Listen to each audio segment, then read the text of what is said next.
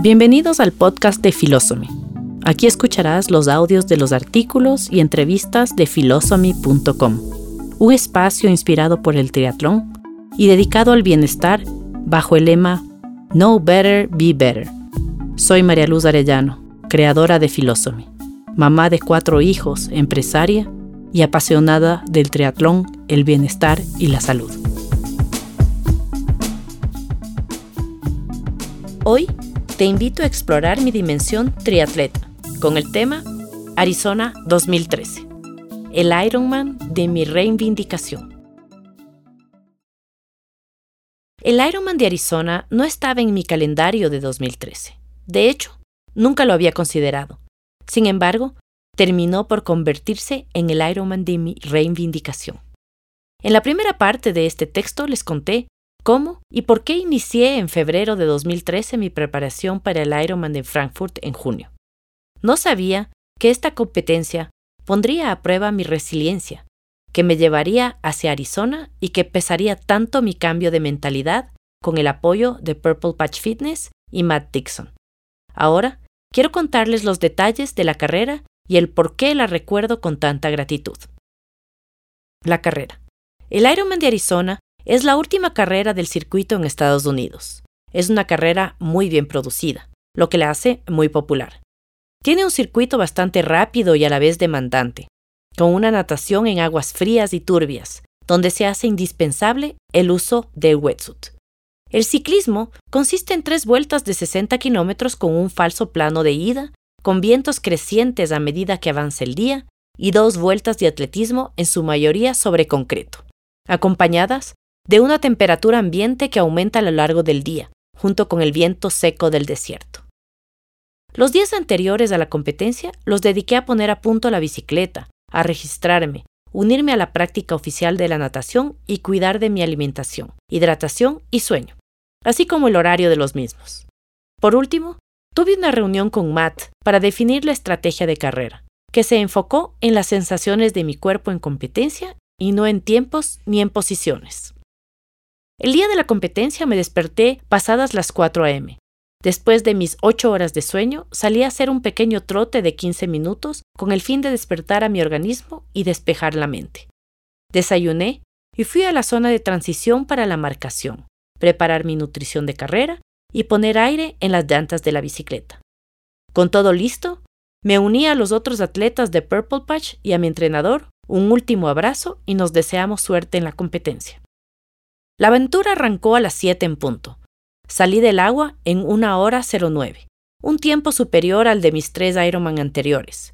Realicé una transición rápida y empecé la primera vuelta de ciclismo a un ritmo muy controlado. A partir de la segunda vuelta comencé a poner ritmo en la bicicleta y así pude bajarme en tercer lugar de mi categoría. La segunda transición fue rápida también. Empecé la carrera con un trote ligero y controlado y a medida que mi cuerpo asimiló el atletismo, aceleré hasta llegar a mi ritmo de carrera. Alcancé la segunda posición alrededor del kilómetro 9 y el primer lugar de la categoría antes de terminar la primera media maratón.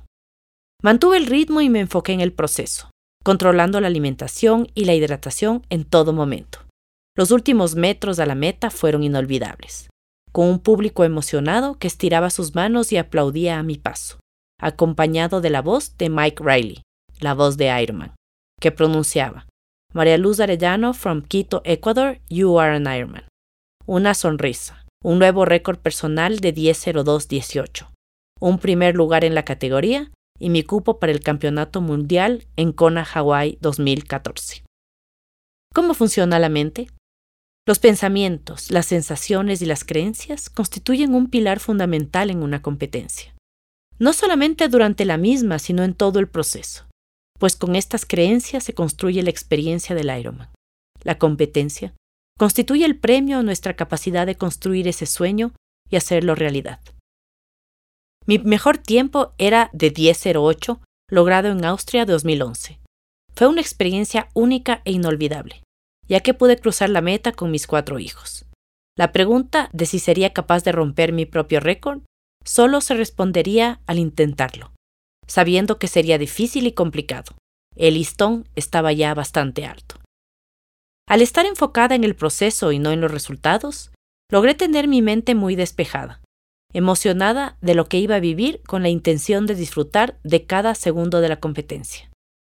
Tener el tiempo de agradecer a los voluntarios, de sonreír a las cámaras y dar ánimos a otros atletas en el camino, solamente te llena de más energía y ánimos para continuar.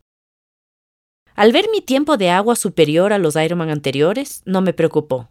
Recordé lo bien que me sentí nadando, pensando que nunca perdí el control y la técnica durante toda la travesía.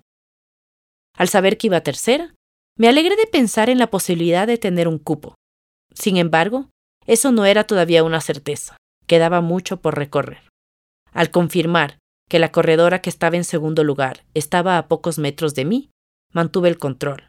Me acerqué sin acelerar, corrimos algunos metros hombro a hombro y luego me separé sabiendo que tenía todavía una corredora al frente, que seguro estaría luchando y disfrutando tanto como yo. Al tener la noticia de que iba primera, sí me estresé, pues pensé, estar primera no significa llegar primera. En ese momento me enfoqué en mantener la forma, el ritmo y seguir sonriendo y disfrutando de la carrera, pues esa energía me había llevado a donde estaba en ese momento. Al cruzar la meta, no fui capaz de pensar en nada. Solo sentí una alegría inmensa. Pensé en las personas que me habían acompañado hasta allí, en lo importante que era ese instante, pues quedaría grabado para siempre en mi memoria.